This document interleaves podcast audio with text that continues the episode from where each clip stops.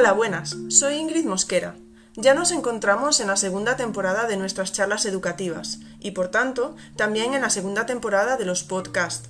Recordad que únicamente son un complemento a los vídeos de YouTube. Su calidad dependerá de la calidad de la grabación en directo, y en muchos de ellos podréis echar en falta la parte visual. Siempre tendréis la posibilidad de volver a mi canal y revisar el vídeo para completar lo que haya podido quedar a medias con el audio. Muchas gracias por vuestro interés. ¡Empezamos! Hola, buenas noches y bienvenidos un miércoles más a vuestras charlas educativas. Antes de nada, como siempre, las noticias de las charlas educativas donde Ingrid siempre mete la pata en algo. La semana que viene, el miércoles, tendremos a Carlos Heredero que nos va a hablar de rutinas de pensamiento y metacognición. Mm, no va mal relacionado con lo de hoy, nos vamos quedando ahí en la parte mental del tema, ¿no? Eh, acordaros también, este domingo hablaremos en el Twitter Space a las 7 de la tarde de evaluación. ¿Con quién? Con los de siempre, con nuestra familia, con Domingo, con Quique, con Manoli y con Garbiñe. Ahí va a haber, va a haber tema, ya os lo digo. Acordaros que también al domingo siguiente eh, hablaremos de aprendizaje basado en evidencias, un tema también muy importante y muy interesante. Y a lo mejor este sábado, ahí lo dejo, puede haber alguna sorpresa de esas de las charlas offline. Pero no me quiero entretener más porque estamos aquí para, iba a decir, para hacer un jaque mate o algo así, pero seguro que no se dice así. O sea que, Miriam, te voy a presentar y nos vas a hablar tú de ajedrez porque yo no soy la más indicada. Eh, como te dije antes, sé mover las piezas, que le dije fichas, pero sé que son piezas, ¿eh? me corregí yo sola. Entonces, bueno, pues tenemos aquí a Miriam Monreal, a nuestra querida amiga Miriam Monreal, que es maestra de educación especial, educación infantil y educación primaria, psicopedagoga y profesora de didáctica del ajedrez en la Facultad de Educación de Zaragoza. Ahí queda eso. Formadora de maestros y escritora de una trilogía de cuentos para los más peques que se llama Cuenta Ajedrez. Eh, Miriam, por supuesto, como otros invitados, ha sido tan amable que luego os pasaremos el Geniali Miriam se nos ha ido. Vale. Eh, Miriam, has aparecido de nuevo. Miriam, te tenemos. Miriam ha sido tan amable que luego os pasaremos el Geniali, por supuesto, para que podáis verlo. Miriam, dame una señal de vida. Hola. Sí, estás eh, congelada. No pues sé, te, ahora te empiezas a mover, pero parece como que debes de tener un poquito mala pues, conexión. Eh, mira que hemos estado todo el rato bien, pero... Llevamos aquí media hora y no ha habido ningún problema. No sé por qué es. A lo mejor simplemente el hecho de estar en directo puede ser que, suponga un poquito más de, mm, de, no sé, de cómo se llame, ¿vale? A ver, habla un poco. Pues eh, buenas noches a todos. Vale, va así como un poco lento el vídeo, yo creo, pero se te escucha perfectamente. Así que Miriam, muchísimas gracias por estar aquí y empieza y a ver que sea lo que sea. Eso es. Bueno, ya sabemos que estas cosas nos pasan. Los maestros estamos acostumbrados, ¿verdad? Que lo tienes todo ahí bien preparado, todo en bambalinas fenomenal. Llega la hora de la verdad y ¡pumba! Bueno, pues son cosas del directo y no pasa nada. Yo lo primero de todo que sí que quiero darte las gracias, Ingrid, por, invitarme a estar aquí, porque para mí es un lujo, para mí todo lo que haces y todo lo que conlleva es un lujazo. Yo estoy aprendiendo un montón de ti y de todos los compañeros del claustro. Para mí, me dijeron que esto de Twitter estaba bien, pero es que está mucho mejor de lo que yo nunca hubiera esperado, porque, porque no paro de aprender, no paro de aprender. Y para mí es un lujo estar aquí, porque no me he perdido ninguna charla porque las que no he podido ver en directo las he visto en diferido y la verdad que, como de bien decís, de todas se aprende. De todas Perdona, Miriam, pero te he tenido que insistir bastante, ¿eh? Porque sabes que ya te quería en primera temporada, ya lo sabes, ¿eh? Pero te me hiciste de rogar, ¿eh? Pero es que, claro, es una cosa detrás de otra, estás en mil sitios y todo a la vez no se Yo puede. Insisto, insisto, con quien vale la pena, insisto, insisto, insisto, hasta que por cansancio os traigo. Eso es, eso es. Para mí es un gran placer estar aquí, la verdad que sí. Y bueno, vamos a empezar, ¿verdad? Y bueno, yo como os decía antes en el hilo de Twitter, eh, sí que quiero empezar preguntándoos yo, porque, bueno, vamos a hacerlo un poco al revés. Entonces, os digo, ¿qué es para vosotros, eh, si yo, no, ¿qué es para vosotros? No. Os voy a preguntar, si yo digo ajedrez, ¿tú qué dices? Que os estoy leyendo. O sea que rápidamente, por favor, contestarme. Bueno, va a tardar un poco porque lleva retardo, ¿eh? Bueno, no pasa nada. Así les damos ese, ese pequeño tiempo. A mí me parece muy importante. desde mi ignorancia total del ajedrez, cuando pienso en ajedrez, pienso como en un juego de estrategia mental o algo así, y que sirve como para, como para desarrollar tu, bueno, tu mente, hasta, ¿no? Como para, no sé, como es como, bueno, no quiero, es que iba, no, no voy a decirlo porque está muy... Mira, me dicen familia y diversión, aprendizaje, matemáticas, estrategia, infancia con mi hermano, pensamiento. Bueno, van saliendo cosas, pero podéis ser pensamiento estratégico. Muy bien. Van saliendo cosas. Dice, ajedrez con, Conozco movimientos y poco más. Bueno, pues a mí sobre todo me gusta la sinceridad. Y luego al final de la charla volveré a preguntaros, si yo digo ajedrez, ¿vosotros qué decís? A la escuela. bueno, ahora eh, Ingrid, sí que te voy a decir que me digas tú lo que van diciendo los compañeros, ¿vale? Porque yo estaré en la presentación. Sí, no te preocupes por eso. Nada, yo no les hago caso como siempre y listo. Yo os lanzo ahora otra pregunta. Ingrid, también te la lanzo a ti. ¿Piensas que no puedes enseñar matemáticas porque no eres tan buen matemático como Stephen Hawking, Catherine Johnson o Eduardo Sánchez Cabezón? No, bueno, en mi caso porque no soy matemática, pero creo que, que sí que puedes enseñar matemáticas aunque no seas tan bueno como ellos. Es más, es que tiene que haber la parte didáctica. Eso es. ¿Piensas que no puedes enseñar lengua porque no eres tan buen lingüista o literato como estos? Sasur, Gloria Fuertes, Miguel de Cervantes. Aquí sí que estamos ya un poco más en lo tuyo, ¿no, Ingrid? Sí. y puedes dar clase, ¿no? Sí, efectivamente, sí. Entonces no digas que no vas a hacer ajedrez porque no sabes jugar como estos. Y os presento, yo supongo que muchos ya los conoceréis, pero por si acaso, bueno, aquí está Magnus Carlsen, que es el campeón del mundo, el actual campeón del mundo, nuestra campeona de España, Sabrina Vega, y Judith Polgar, que eh, es muy famosa porque llegó a, estar entre los diez primeros del mundo. Luego lo dejó y ahora se dedica a la escuela de ajedrez, pero es una, una gran jugadora. ¿Qué quiero decir con esto? Que hay que perder el miedo. Y ahora vamos a ver el por qué. Y os voy a seguir haciendo unas preguntas. ¿Estos entrenadores son mejores que sus jugadores? Aquí se nota un poco mi edad. Yo ya tengo 45 y mira los entrenadores que he cogido, ¿no? Vicente del Bosque con la selección española, Tony Nadal con Rafa Nadal o Pepu con la selección española. ¿Qué quiero decir con esto? Que vosotros pensáis que esos entrenadores realmente son mejores jugadores que, los jugadores que entrenaban. No, ¿verdad? ¿Qué quiero decir? Que nosotros, como maestros, sí que hemos de saber, por supuesto, en lo que enseñamos. Sí que debemos saber los principios básicos, pero sobre todo lo que debemos saber es cómo transmitirlo y enseñarlo. Y hay una de las cosas que a muchos profes cuando estamos en cursos de formación o en seminarios nos dicen, es que, oye, ¿y, y si al final me gana el alumno? Jolín, pues si nuestros alumnos nos ganan, es que estamos haciendo bien nuestro trabajo, porque quiere decir que se lo están tomando con mucho interés y están aprendiendo. Yo creo que en vez de avergonzados lo que nos tenemos que sentir es orgullosos,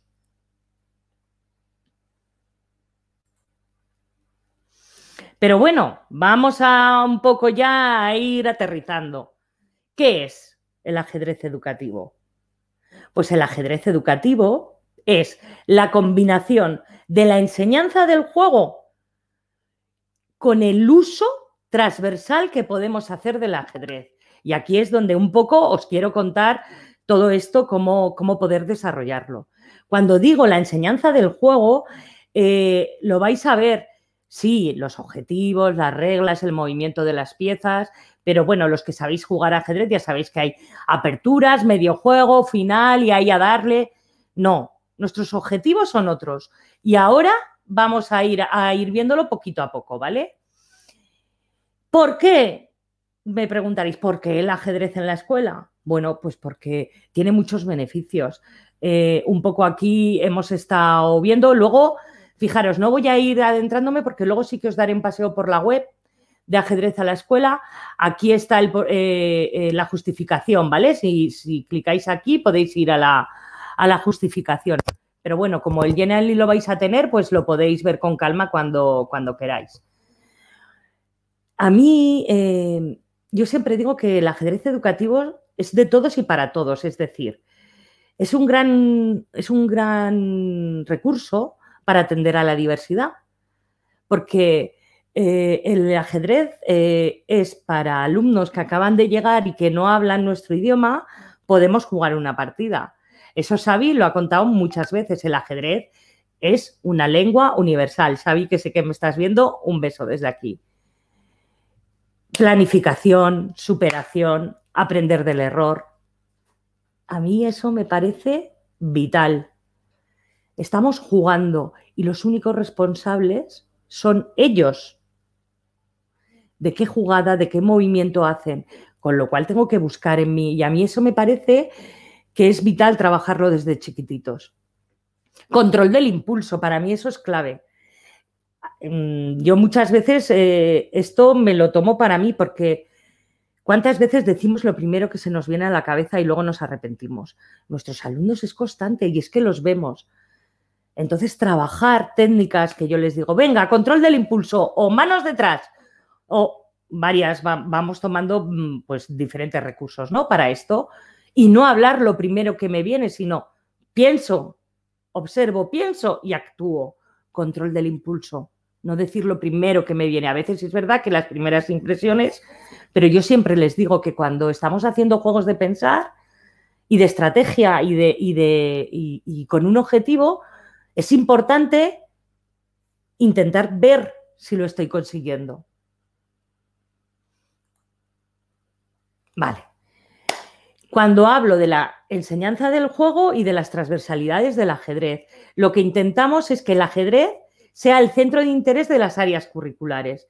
Y como veis un poco lo que he intentado aquí explicar, eh, nosotros trabajamos con ajedrez, luego lo veréis, proyectos de plástica, de matemáticas o un proyecto globalizado, donde las emociones y los valores están presentes de forma continua. ¿Y qué perseguimos con el ajedrez educativo? La adquisición de las competencias clave, la comunicación lingüística. ¿Qué es lo que hacemos? Pues como ya adelantaba antes, el ajedrez es un lenguaje en sí mismo, porque a través de él estamos comunicando, estamos moviendo piezas. El ajedrez tiene su propia escritura. Y eso ya os hablaré luego, nos viene muy bien para, para introducirles en el pensamiento abstracto. Y además trabajamos la expresión y la comprensión oral tan importante y que muchas veces dejamos de lado en nuestras aulas. En la matemática, yo creo que eso lo vemos todo claro, ¿no? Lo que es el razonamiento, la lógica, eh, el pensamiento crítico. Bueno, hay un sinfín de, de, mm, de recursos y de juegos para trabajar la estrategia. En ciencia y tecnología, bueno, pues luego os hablaré. Nosotros podemos hacer eh, trabajar las competencias digitales con liches, eh, con robótica, en, lo digital, en el sentido de iniciativa y espíritu emprendedor. Bueno, es que el otro día, por ejemplo, estábamos haciendo unos, unos juegos, ¿vale? Unos retos y fueron ellos los que se pusieron a crear por grupos sus propios retos. Y es una pasada verlos cómo se ponen a trabajar en equipo, cómo cada uno va cogiendo un rol y todo en un ambiente lúdico, que a mí me parece que es lo más importante porque sobre todo a ellos les motiva un montón. Para aprender a emprender, a aprender, bueno, es que a mí muchas veces nos pasa que muchas cuando les decimos a los chicos, venga, vamos a hacer estos problemas. Venga, ahora os toca pensar. Y los chicos te dicen, ¿y, qué pienso? Bueno, pues es que nosotros tenemos que también ser su guía. Un poco nosotros cuando estamos viendo, eh, tenemos tres o cuatro piezas en el tablero, lo que vamos haciendo es preguntas en voz alta para ver cómo puedo solucionar. ¿Qué es eso? Al final somos un poco mm, su modelo, ¿no? Y ellos ya van viendo cómo poder, eh, qué tienen que, cómo poder eh, tener recursos para encontrar una solución. En la social y cívica me podría extender todo lo que, vamos, eh, un montón. De hecho, hace poco hicimos el Congreso de, la Transversalidad Social, que lo, lo, dirigió Joaquín, que sé que estás por ahí. Un beso, Joaquín. Y fue una pasada todo lo que salió. Se pueden hacer encuentros, se puede trabajar desde lo transversal de lo social hasta, hasta la materia curricular social. O sea que podríamos estar, pero sobre todo lo que queremos es mm, que maduren, que crezcan y que se hagan personas con unos valores y, con, y, con, un compromiso con la sociedad en la actual en la que estamos viviendo. Y bueno, es que la cultura es clave, ¿no? Dotemos a nuestros, a nuestros alumnos, enseñémosle, porque yo creo que, bueno, pues ya lo decíamos en Twitter, últimamente está saliendo mucho, la educación es el arma más poderosa y yo creo que el ajedrez tiene mucho que aportar tanto a la cultura como a la educación. Este está repetido, no sé por qué. Vale. Bueno, ¿qué principios pedagógicos somos los que seguimos? Pues los alumnos son los protagonistas. El alumno aprende haciendo. Eso yo creo que lo hemos ido diciendo en la mayoría de las charlas que estamos aquí. Tiene que ser el protagonista de su aprendizaje. Yo siempre digo que esto que implica, pues que nosotros hablamos menos y que ellos juegan más y nosotros también podemos jugar con ellos. Que siempre obtengan una ración de éxito es súper importante que los alumnos se sientan a gusto, que sea un clima eh, amable, en el que ellos se sientan libres para hacer, jugar y para aprender. De esa forma les motivamos. Y sobre todo, como a mí me gusta decir, que he puesto aquí, sembrar la curiosidad. Quedarte con esas ganas de poder hacer más. Yo siempre cuando les proponemos un problema de ajedrez o un juego de ajedrez, nunca damos el, el, resultado, ¿no? Se queda ahí. Y bueno, a ver quién lo encuentra estos retos.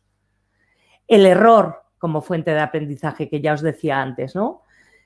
El primer paso que tiene que haber yo creo que es dejar de penalizar el error. Yo creo que ahí les tenemos que dejar equivocarse. No os pasa, yo la primera, ¿eh? yo me he hecho, eh, porque yo como siempre digo, yo también aprendo del error y lo he hecho. Cuando ya ves que un alumno se va a equivocar ya, ya, ya, y le paras y no le dejas que se equivoque porque sabes que lo va a hacer mal. Déjale que se equivoque. Si es que si no le dejamos no va a aprender de eso. Yo reconozco y tiro la primera piedra que yo lo he hecho. Bueno, pues de todo vamos aprendiendo. De lo simple a lo complejo. Pues sí, parece una tontería, pero no lo es. Y ahora vais a ver un poco, ¿no? Porque cuando hablamos de ajedrez también muchas veces parece que es un juego muy difícil para inteligentes y todo lo contrario. Podemos jugar todos y podemos aprender todos. Entonces, ya lo decía, yo siempre digo, Miguel Guzmán, esto me lo enseñó Enrique Sánchez, que es el, que creó el programa de ajedrez a la escuela aquí en, el, en educación, en el gobierno de Aragón, pues me lo dijo ya y yo me quedé con esa frase. Miguel Guzmán dice que empezando por lo fácil, se hace fácil lo difícil. Entonces, pasito a pasito y con calma. No se puede explicar en 10 minutos cómo mueven unas piezas de ajedrez. Tiene que ser un proceso pausado y progresivo. Y entonces ahora, pues os voy a explicar un poquito eh, cómo llevar el ajedrez a las distintas etapas, porque nosotros lo trabajamos tanto en educación infantil, en educación primaria, en educación secundaria y en, los centros de mayores. Eh, para los que no sopáis, esto, yo soy la coordinadora del programa Ajedrez en la Escuela del Gobierno de Aragón dentro del Departamento de Innovación. Lo que hacemos es unirnos al programa eh, en los centros en los que estamos y llevar el ajedrez a nuestras aulas. Entonces, si estamos en, educación infantil o estamos en un centro de infantil y primaria, siempre defendemos que por dónde hay que empezar. Pues las cosas empiezan por el suelo. Con lo cual, mucho mejor empezar desde educación infantil. ¿Cómo lo podemos hacer? Bueno, podemos eh, estar con las clases enteras, podemos hacer desdobles, podemos trabajar por rincones. Aquí si veis, bueno, hay un pequeño vídeo que hice para otra cosa que os lo he incrustado porque un poquito hablo sobre el ajedrez educativo en educación infantil. Os dirige a un post y ahí está el vídeo, ¿vale? Un post que hay en la web que luego veremos.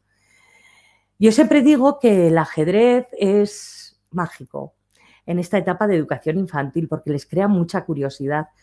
Lo primero que te van a hacer, que aquí antes he visto a Miguel que estaba por aquí también viéndolo, eh, es hacer torres, que él nos propuso el GenHS, Vamos a trabajar con eso, viéndoles, observándoles.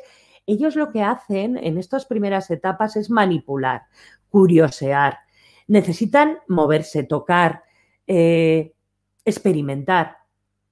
Pues vamos a facilitarles, pues bueno, aquí sí que os digo que estamos haciendo un proyecto de, cómo llevar esto eh, el ajedrez en educación infantil, que pronto, bueno, pues sacaremos un libro para profesores, para docentes, pues explicando todos los fundamentos básicos y con propuestas para los, para los tres años.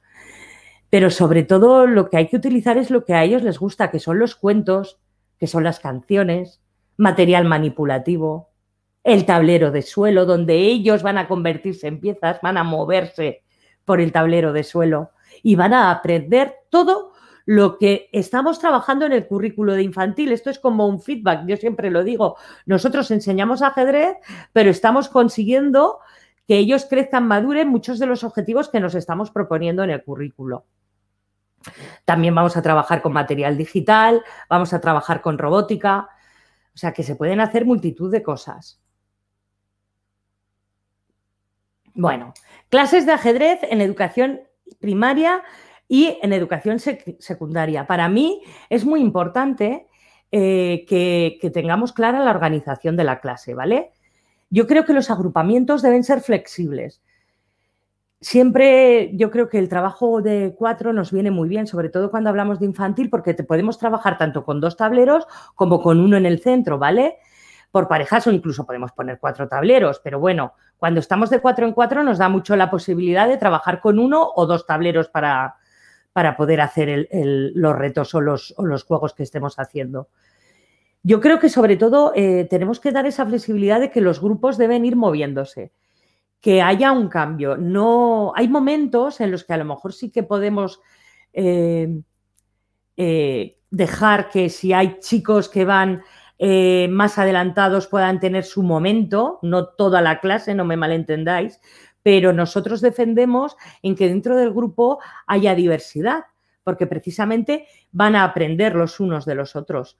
Y muchas veces, como nos pasa a veces a los maestros, quedamos por hecho cosas cuando un propio alumno está preguntando ayuda al resto del grupo que ni siquiera se lo había preguntado. ¿Vale? Entonces, por eso defendemos los grupos, pues, pues, pues que sean también movibles, pero, pero sobre todo diversos.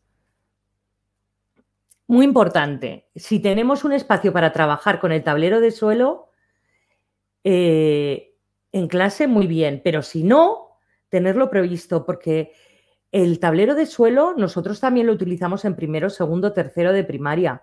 Entonces, yo, por ejemplo, en mi cole, pues tengo, tengo el espacio entre, pues para ir al baño, que es bastante grande, y allí es donde poníamos el tablero de suelo desde las clases. No hay, no hay problema. Es tenerlo previsto y programado. Porque si no, luego... Estructura de la sesión. Vale, siempre decimos que es bueno intentar tres momentos diferenciados. Un momento de inicio en el que pues repasemos y activemos conocimientos previos. Sobre todo lo que queremos es activarles y que ya empiecen a trabajar la atención, la concentración. Pero a veces entras a clase, los ves, acaban de terminar una charla larga, acaban de terminar un control y los ves, nos levantamos, ponemos una canción, contamos un cuento de ajedrez, ellos ya han, vamos, han sacado esa adrenalina, quitan la energía y ya nos podemos sentar y empezamos a jugar. Luego habría como un segundo momento en el que lo que hacemos es la explicación de nuevos contenidos. Bueno, pues una explicación breve, en la que sobre todo les explicamos poquito y lo que hacemos es ponernos a jugar, a jugar con las piezas, porque eso es lo importante, hacer. Y ahí es donde el profesor vamos a estar pasando y viendo y pudiendo ayudar si tienen alguna duda.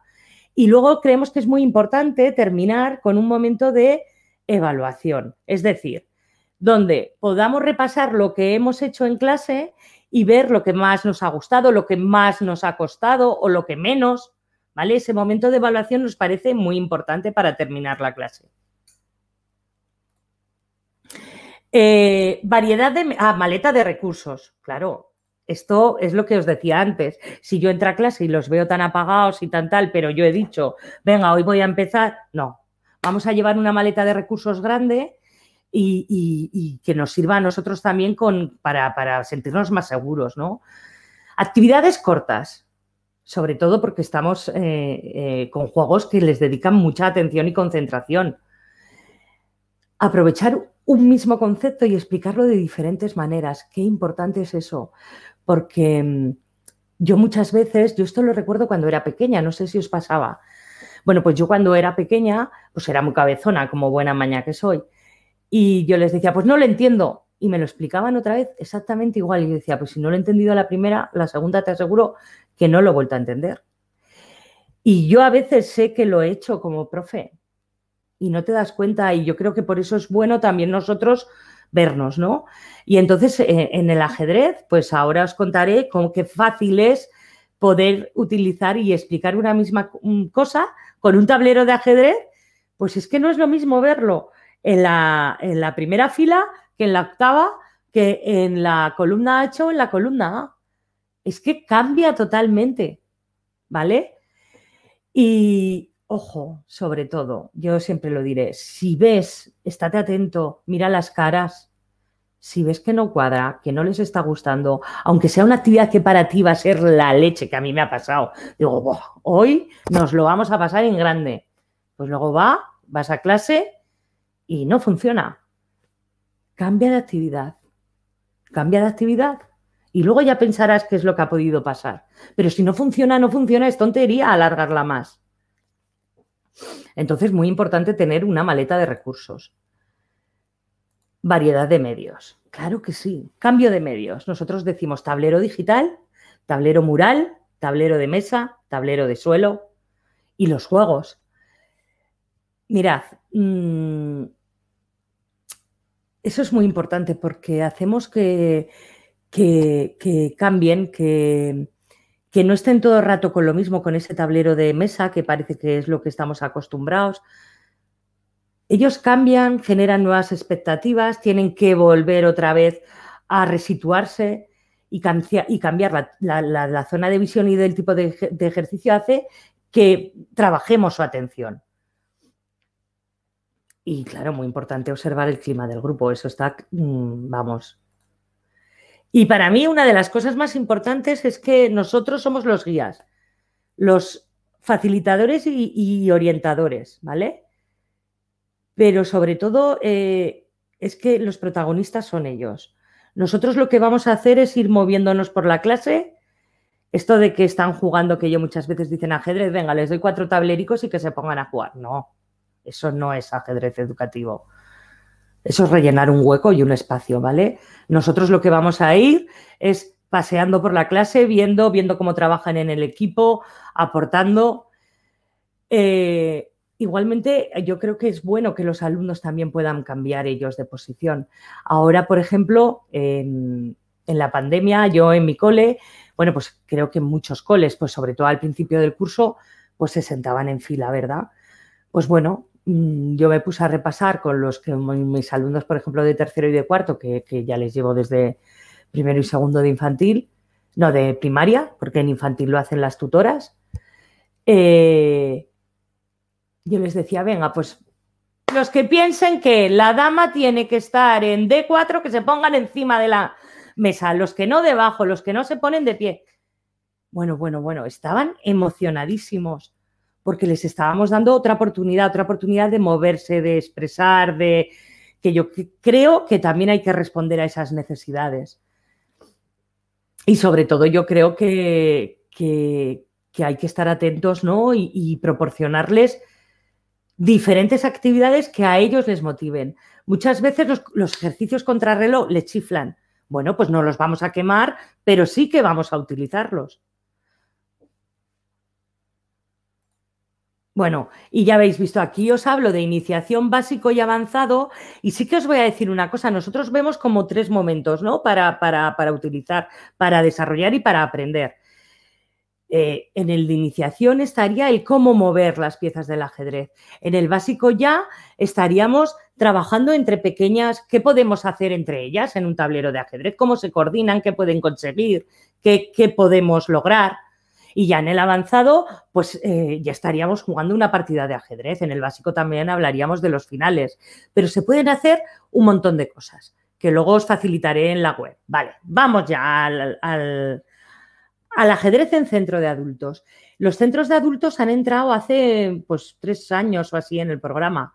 ¿Y qué trabajan? Es, es muy gratificante. Yo los compañeros que están en, en, los centros de adultos, es muy gratificante porque hay gente que sí, que ya sabía jugar al ajedrez y hay gente que no. Y están disfrutando y se lo están pasando pipa porque están aprendiendo a la vez a mover las piezas y, y a desarrollar estrategias y planificar jugadas, por supuesto, pero también lo están utilizando como un entrenamiento cognitivo para trabajar memoria, atención, concentración, tan importante en esas edades, en todas, pero en esas ya sabemos que todavía más. Y bueno, vamos al meollo un poco de la, de la cuestión, ¿vale? ¿Cómo enseñar? Bueno, pues nosotros decimos que tiene que haber una progresión de la enseñanza de las piezas. Y nosotros lo primero de todo que vamos a trabajar es el tablero. ¿Por qué? Porque es nuestro espacio de juego. Debemos, debemos dedicar tiempo a conocerlo. Cada casilla es única, como cada uno de vosotros, porque cada casilla tiene nombre y apellido. Eso es, es, es, es muy bonito porque muchas veces, eh, mirar, este, este lunes pasé por una clase de tercero de, infantil que me llamó la compi y estuvimos viendo un poco, ¿no? Y justo trabajamos eso de las casillas y me decía, y yo les pregunté, esta casilla, sin los, sin los nombres y apellidos, ¿eh? yo aquí os la he puesto así para que lo vierais, esta casilla y esta son iguales, y muchos decían, sí, sí, porque son blancas.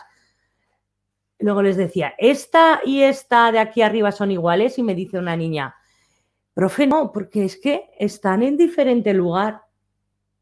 Ostras, yo me quedé con cinco años que una niña te diga eso, ella no sabía lo del nombre y apellido, pero ya lo intuía.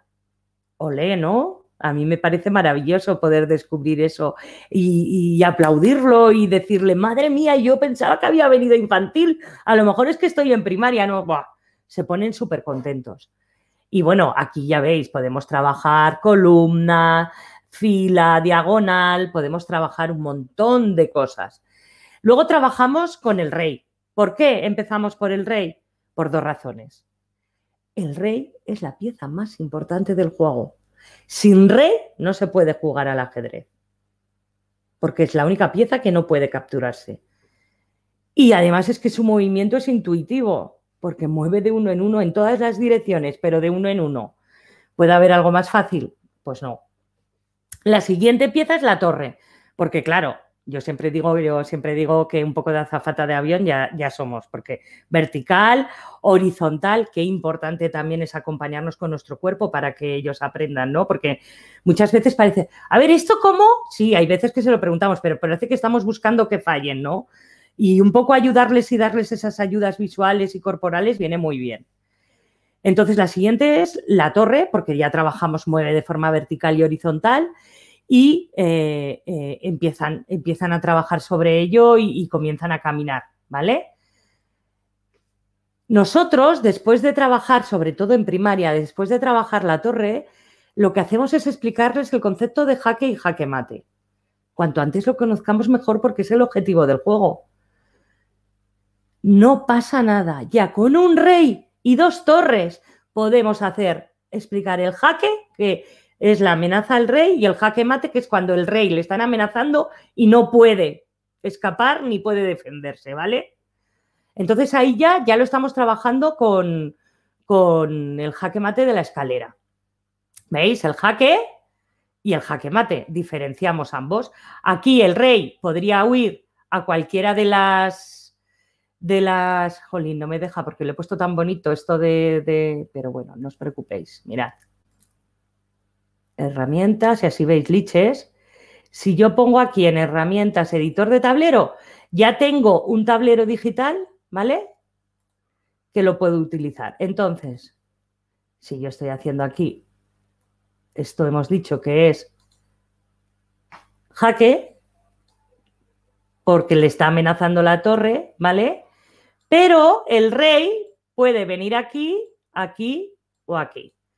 Con la diferencia de la otra que veíamos, que estas ya no puede venir porque está esta torre controlando. Esto sería jaque mate. ¿Veis qué bien? Pues bueno, esta herramienta Liches es gratuita y fijaros, podemos trabajar con los colores y nos viene muy bien para nuestras clases. Vale, a ver qué me he ido. Muy bien. Luego pasaríamos a hablar del alfil. Es el paso natural, pues mueve en diagonal, ¿vale?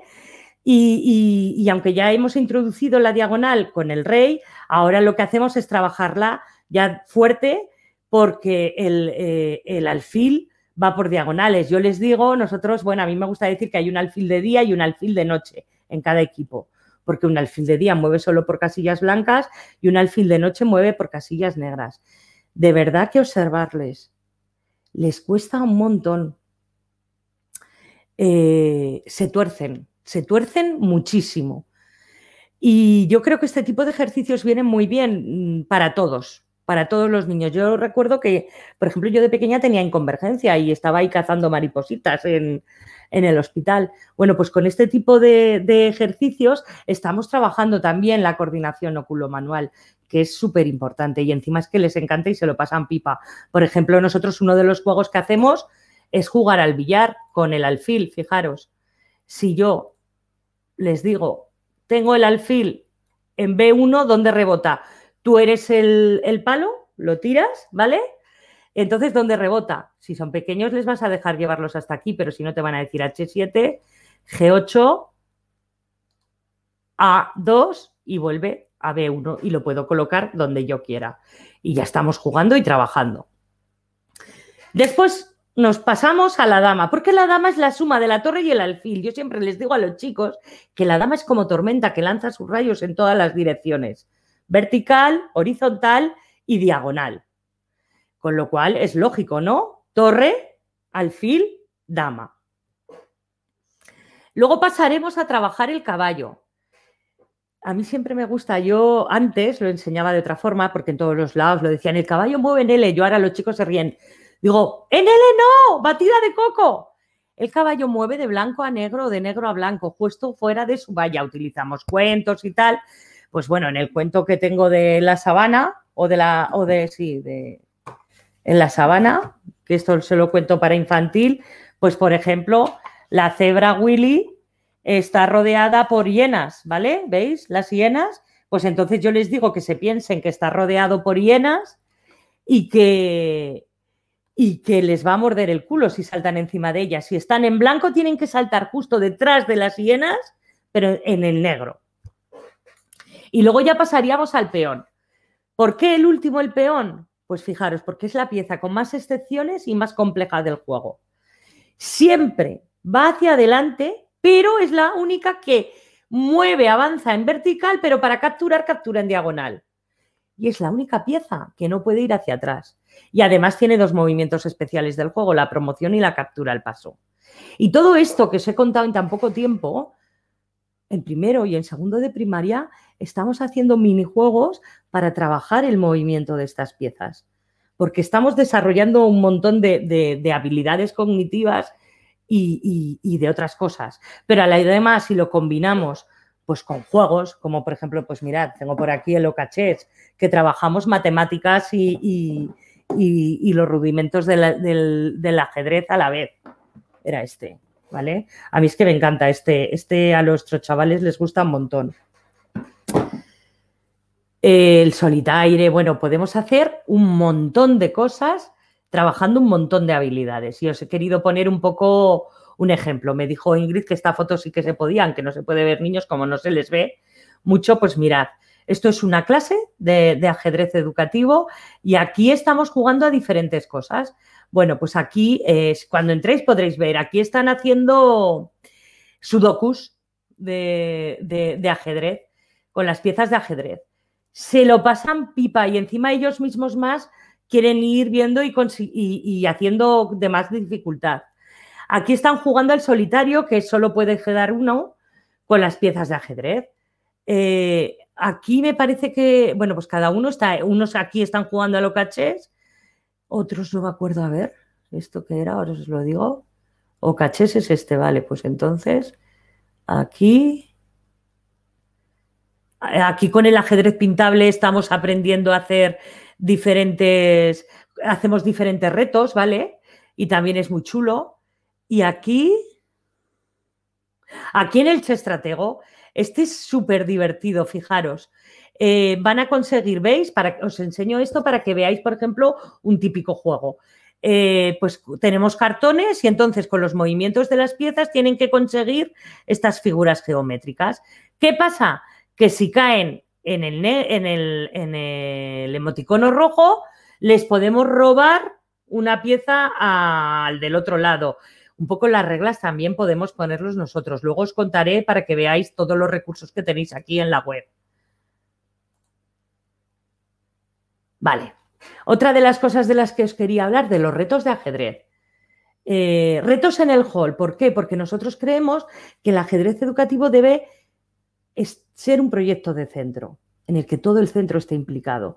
Entonces, Qué bonito es vestir nuestros centros, vestir el hall de nuestros centros. Pues nosotros os proponemos aquí un cartel donde explica cómo, cómo afrontar el reto. Pues bueno, piensa, dedica tiempo, ahora coge un bol y bueno, pues lo pone aquí, ¿no? Escrito ahí con, con las instrucciones. Luego eh, se va a ir cambiando, se puede hacer semanal, quincenal o mensual. Eso ya dependiendo de cada centro y, y del tiempo que nos dé, que eso también hay que tenerlo en cuenta, ¿no?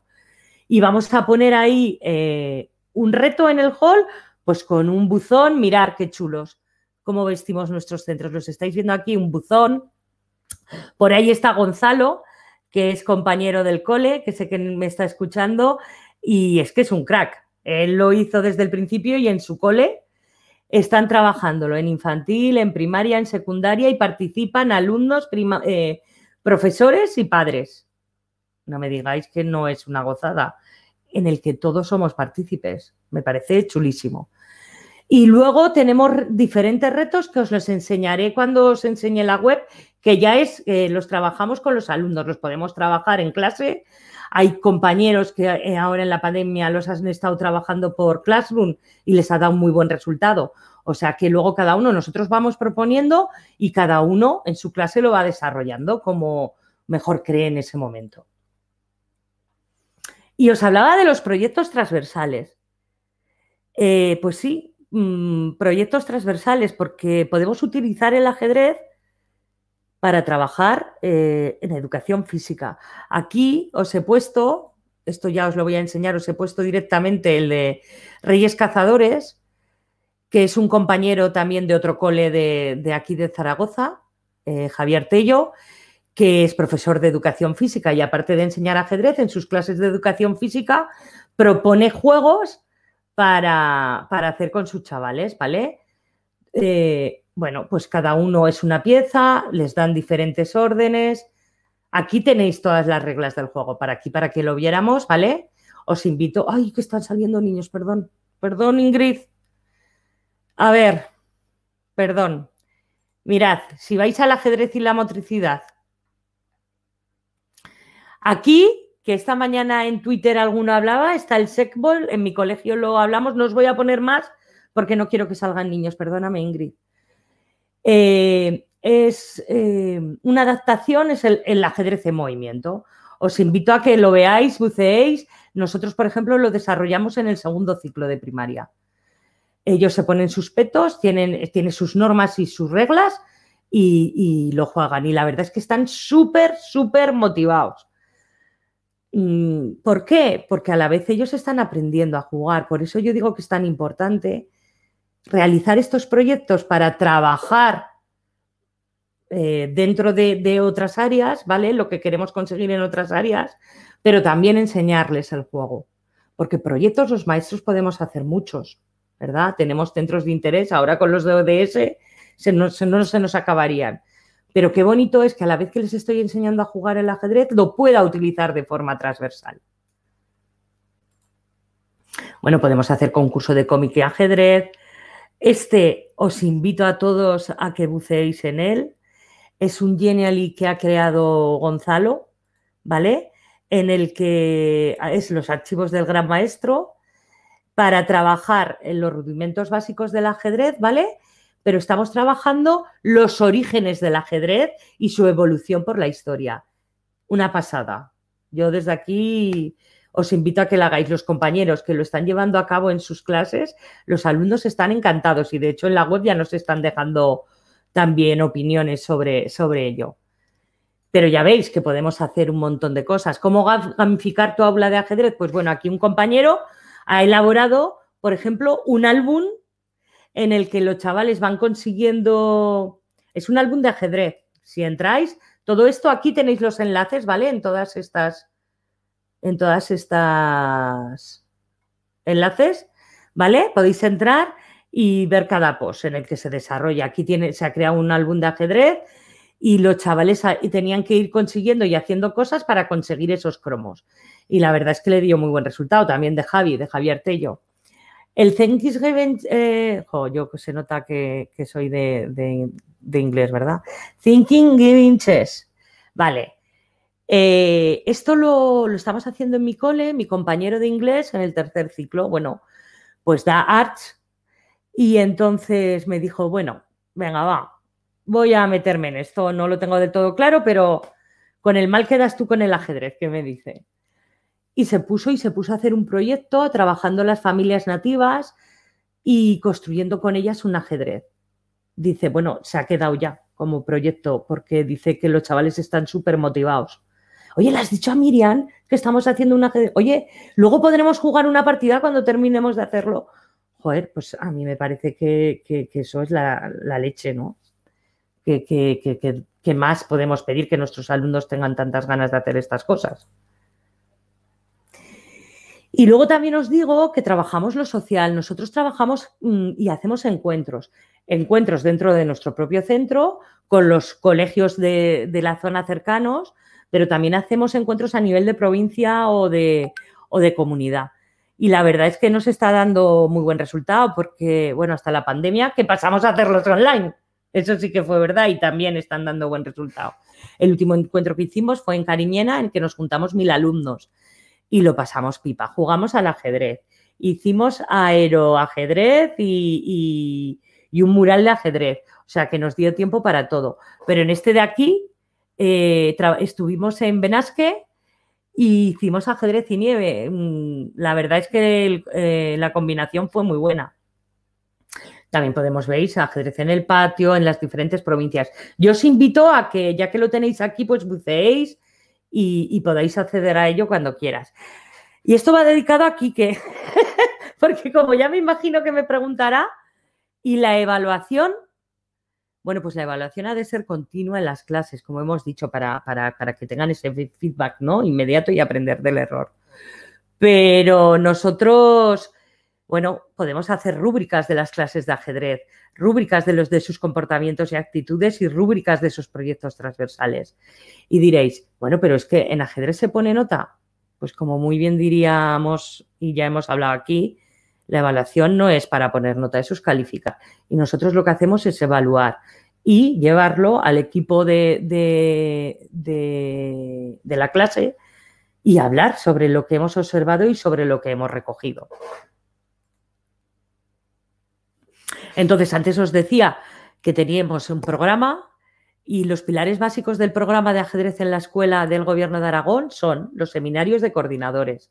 Nosotros tenemos tres seminarios, Huesca, Zaragoza y Teruel. Yo voy a cada uno de ellos, ahora lo hacemos online, pero antes eran presenciales. Y entonces en ellos lo que hacemos es eh, compartir experiencias de lo que estamos haciendo cada uno en nuestros centros. Luego yo les llevo de experiencias de otros centros fuera de la comunidad o de las otras provincias. Debatimos, eh, preguntamos dudas, tenemos nuestro momento también de, formación para los coordinadores. Nos juntamos para programar encuentros. o sea que lo que hacemos es dedicar una mañana y, hacer todo eso, lo que os estoy diciendo. Realizamos cuatro, cuatro, reuniones de seminario, pero aparte tenemos los grupos de WhatsApp, que está el seminario de Zaragoza, el de Huesca y el de Teruel, donde yo les voy mandando todo lo que se va publicando en la web y ellos pueden ir preguntando también dudas o, necesidades que surgen. Nos viene muy bien porque eso muchas veces, pues, eh, una duda que comenta otro compañero, pues nos ayuda a todos, ¿vale? Con lo cual, la verdad que la coordinación es constante. Luego, eh, por supuesto, es básica la formación de docentes. Nosotros hacemos de momento cursos para maestros de educación infantil, o sea, sí, para hacerlo en educación infantil y luego decimos curso de iniciación y de profundización en ajedrez. Y bueno, ya veis, nosotros los maestros aprendemos jugando y es muy divertido vernos en acción, ¿eh? porque a veces somos peor que los niños. Yo me lo paso pipa en los, en los cursos. Y luego la página web, ¿vale? Que os voy a contar un poquito de lo que es la página web. Os la voy a contar muy rápido, no os asustéis. Bueno, esta es la página de ajedrezalaescuela.eu y entonces aquí vais a encontrar un montón de recursos, ¿vale? Eh, si veréis aquí, bueno, en metodología, bueno, vais a encontrar orientaciones e incluso apuntes de, de, cómo trabajar cada una de las piezas. Pero si os venís aquí en básico, os lo digo ya para que aquí tenéis material para darle largo y tendido. Esto es cada uno de los posts, qué podemos hacer con cada una de las piezas, ¿vale? Pues por ejemplo, si yo me meto en el caballo, aquí explico un poquito cómo mueve el caballo para el profe, porque esto que sirva de ayuda para el profe, pero luego eh, ya veis que ponemos minijuegos, ¿vale? Que se pueden hacer y cada uno lo explicamos. Ejercicios para poder hacer. Y las soluciones a esos ejercicios. Por si acaso al principio no me siento seguro para que lo tenga ahí. Y luego, pues si hay vídeos o si hay cuentos, ¿vale? Entonces, bueno, en cada una de las piezas tenéis esto, pero en este primero hicimos un grupo de trabajo, un grupo de maestros y, y nos lanzamos a hacer una, una programación para el, nivel básico. Y eso lo tenéis aquí. No sé por qué ahora no me deja volver.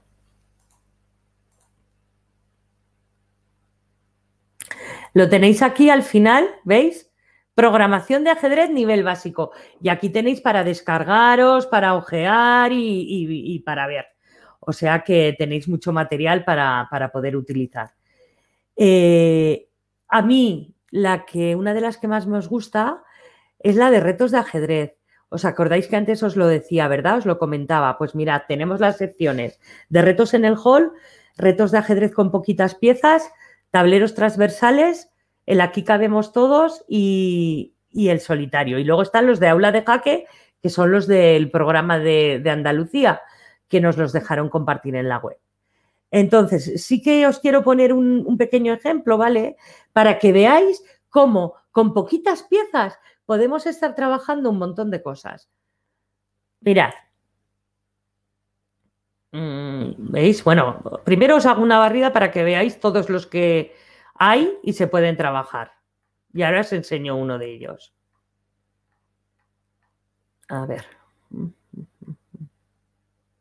Aquí, este mismo, caballo capturador. Mirad, fijaros, diréis, ¿solo con un caballo? Pues fijaros, el caballo puede capturar todos los cuadrados azules, tiene que capturarlos en el menor número de jugadas posible.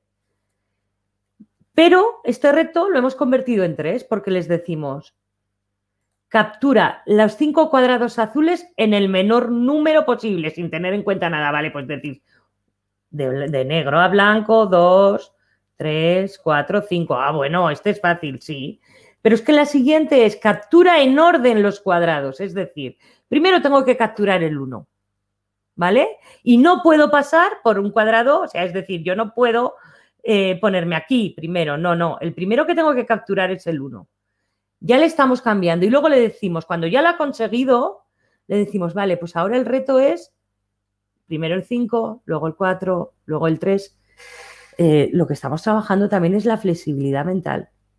Y bueno, y como veis aquí, este tablero es un mini tablero de ajedrez, que les llamo yo, que nosotros los utilizamos mucho para infantil, porque los tableros de ajedrez de 8x8 son muy grandes. Entonces, eh, lo que hacemos es eh, trabajar en 4x4, en 5x5. Tenemos muchas posibilidades. Vale, otra de las cosas que quería enseñaros, ya no voy a entrar en cada una de las secciones, sino que os voy a hablar de ellas. Fijaros, aquí están las transversalidades. Tenemos un montón de gamificaciones de ajedrez, recursos para infantil, de matemáticas, de educación física, libros y juegos que hay. Os invito a que, lo, a que, a que os paséis.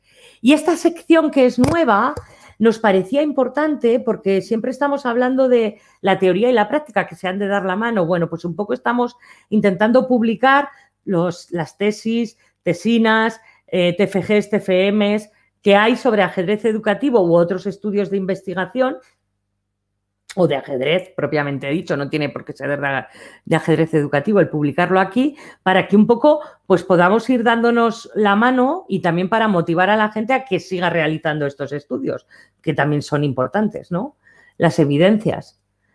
Luego aquí eh, encontraréis un montón de videotutoriales y de, y de mini, mini dibujos animados que les gustan mucho. Yo os invito a que buceéis por las secciones, ¿vale? Y aquí mucho material para descargaros directamente para llegar, eh, eh, imprimir y plastificar. Entonces, como no quiero abundarme más y ya veo que es súper tarde, chicos, muchas gracias por vuestra atención. Espero que os haya gustado, espero que os haya traído un poco y que os animéis a llevar el ajedrez a vuestras aulas. Muchísimas gracias, Miriam. Muchísimas gracias. Bueno, ya con la web te has quedado ya con todo el mundo, si no te habías quedado antes. Bueno, te voy a decir porque sí que ha habido alguna pregunta. Es verdad que tenías ahí unos ayudantes de excepción en el chat, entre Joaquín, Xavier, Gonzalo, eh, estaban ayudando muchísimo. Eh, se me ha marchado la pregunta de Dolores, porque ya sabéis que si las hacéis muy pronto luego se me va. Pero bueno, sí que es verdad que le, había respondido Xavi porque preguntaba a qué edades, con qué edades trabajabas. Y Xavi le había dicho que de infantil a primaria, pero que también está en secundaria y como asignatura optativa en la Facultad de Formación Profesorada de la Facultad de Zaragoza. Entonces, bueno, yo creo que eh, si quiero volver a poner Dolores alguna pregunta en ese sentido, la, la ponemos, pero si no, pasamos a otra ya. Isidro, que también medio le contestaron, ¿eh? pero bueno, yo las voy a poner aquí también.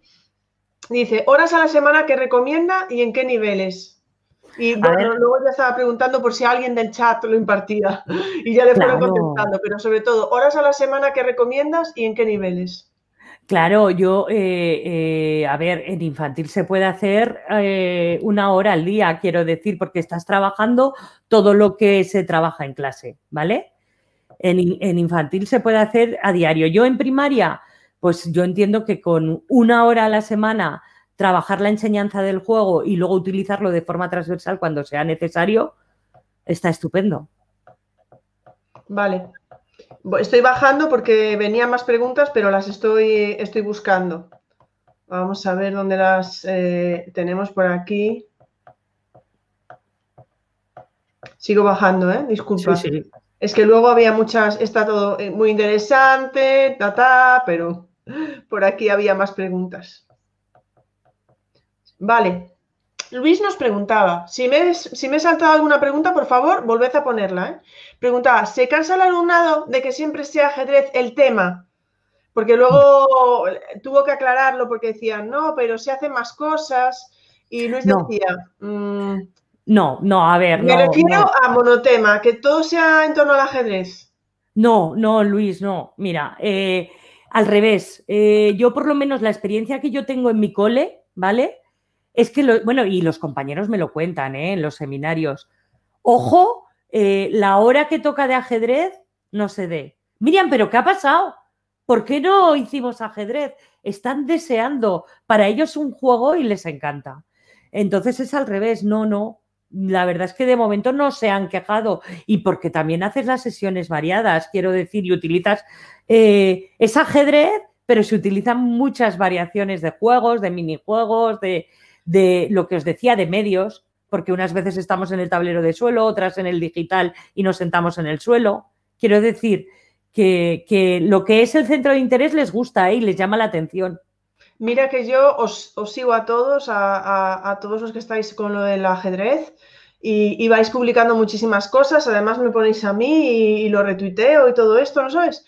Pero lo que has hecho hoy es que ha sido como, porque al final, ¿sabes? Eh, hasta que alguien te lo presente, porque en Twitter vamos viendo, ay, un día una cosa, otro día, pero no eres consciente de todo hasta que llegas tú aquí, ¿no? Y lo presentas y dices tú, la de cosas que se pueden hacer es impresionante. Cristina pregunta, ¿todos los alumnos son capaces de conseguir el aprendizaje? ¿Los alumnos con necesidades o los disruptivos aceptan bien las actividades? Ya te digo que ya hay gente contestándole, también Mr. Claro, Cristina, pero yo David está contestando por ahí. Sí, lo estoy, ahora lo estoy viendo, antes no porque no podía leer los comentarios, pero aquí hay grandes compañeros que seguro que les habrán dado un montón de respuestas. Yo, Cristina, te diría, ¿a qué aprendizaje te refieres? Porque a lo que es aprender ajedrez, es que nuestro objetivo mm, no es que sean unos grandes jugadores de ajedrez. Nuestro objetivo es otro. Nuestro objetivo es que ese alumno, por ejemplo, pueda controlar el impulso, pueda trabajar la atención, la concentración. Entonces, eh, si yo, por ejemplo, el otro día estaba en tercero y tengo dos alumnos de, del aula TEA y estaban allí y mientras estábamos trabajando en grupo, bueno, pues yo ellos estuvieron un rato y luego me puse a trabajar con ellos en la pizarra digital unos ejercicios de atención. Quiero decir que, estás trabajando los objetivos que persiguen ellos alcanzar, no el juego en sí mismo. No sé si ahora me he explicado mejor. Yo creo que sí, que te has explicado muy bien, muy bien. Bueno, tenemos la calificación de Quique. La calificación, ¿eh? me mata, me va a matar. Pero Quique dice. Bueno, yo ya estaba, que conste que se lo he dicho a Ingrid, digo, me espero la pregunta de Quique. Yo te lo dije, yo dije, tenemos. Y bueno, y sigue también. Eso es. o sea que dice, perfecta esa evaluación respetando al alumnado. y creo que, no sé si, bueno, em, claro, empezaron a hablar un poquito de competencias, de, de evaluación. Creo que no teníamos más preguntas. Yo creo. Bueno, Luis nos dice, efectivamente, genial por la respuesta, porque estaba pensando en una gamificación para el curso que viene. Pues pásate por la página web y tenía miedo de que se cansaran del monotema. Yo te recomiendo que vayas a los archivos del gran maestro de Gonzalo y veas ahí todo lo que se ha montado, que es que eh, no tiene de verdad, eh, que lo tenéis que ver porque es increíble con el ajedrez. Te va a gustar mucho, Luis.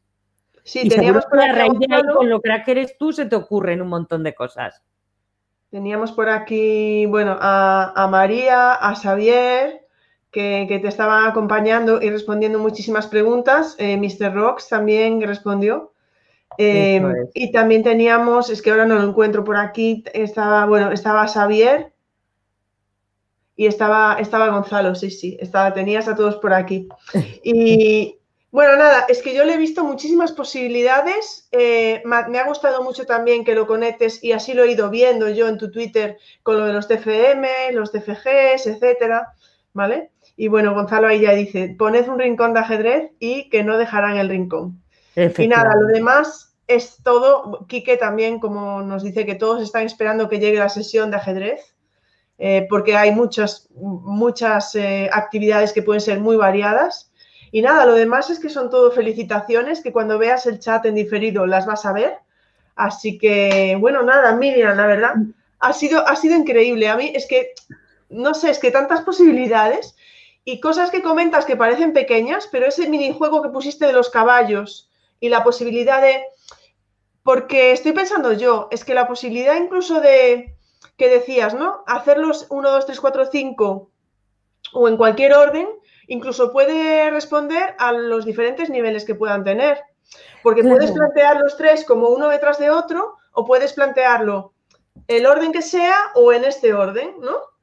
Es que esa manera planteas, ¿no? Digo yo. Es que precisamente una de las de la suerte que tenemos es que como en el ajedrez no hay prisa por, por rellenar, tengo que hacer 10 minijuegos porque si no los padres me van a matar.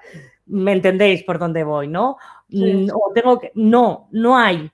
Entonces, eh, yo tengo a lo mejor un equipo que está resolviendo uno y tengo otro equipo que está resolviendo cinco.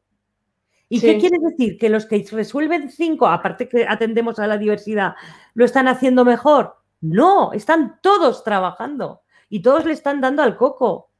Quiero decir con eso que, por supuesto, podemos trabajar los niveles de dificultad, pero atender a la vez a la, diversidad. Es lo chulo que tiene esto, que, que, que nadie nos está marcando nada de decir, no, no, es que tenéis que llegar a esto y como todos no lleguen a saber el jaque mate del beso de la muerte, mal, no. No. Y bueno, y, las cosas que no nos has enseñado, porque como prohíbo a los niños, pues. Ah, pues perdóname. No, no, no, no, pero sí salieron, nada, salieron ahí muy pequeñitos, no se veía, ¿no?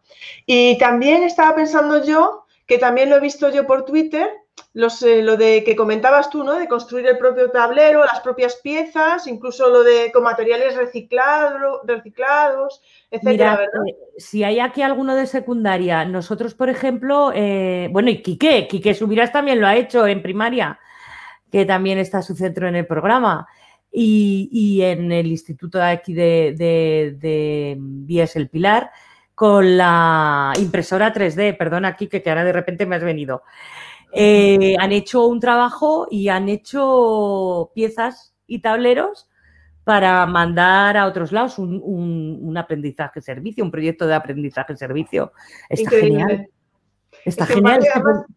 Es que es lo que decías, ¿no? Porque estás pensando en ajedrez y dices, bueno, pues ajedrez, vale, pues vamos, van a jugar al ajedrez. No, para jugar al ajedrez es jugar al ajedrez. El ajedrez educativo es otra cosa, es más. Claro, que también jugamos, ¿eh?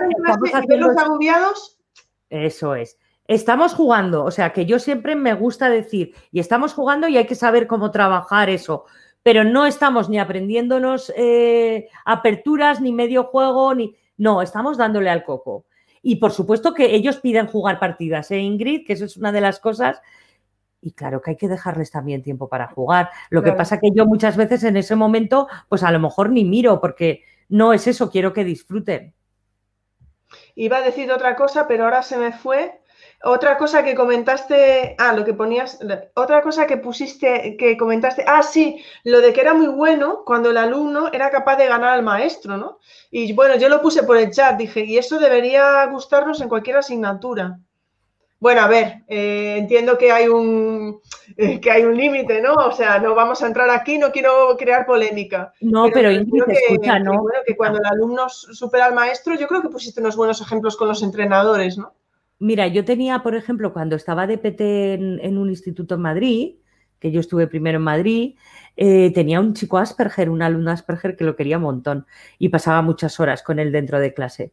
Bueno, pues él, a mí, en biología, me daba vueltas porque le encantaba y sabía mucho más que yo. Y entonces, ¿y, qué era eso? Yo, y él a mí a veces me ponía preguntas y yo le decía, bueno, pues vale, mañana te lo contestaré, no me lo digas, porque como que me ponía un reto. Pero yo lo que, mi, mi, reto era llevarlo a la clase, ¿no?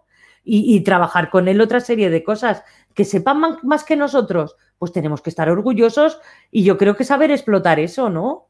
Sí, Sí, estoy de acuerdo. Lo que comenta Daniel de los alumnos con algún tipo de necesidad y los alumnos disruptivos, lo decía también antes Mr. Rocks, lo decía también antes David, efectivamente. Eso es, es, que pues Daniel y David también lo están trabajando.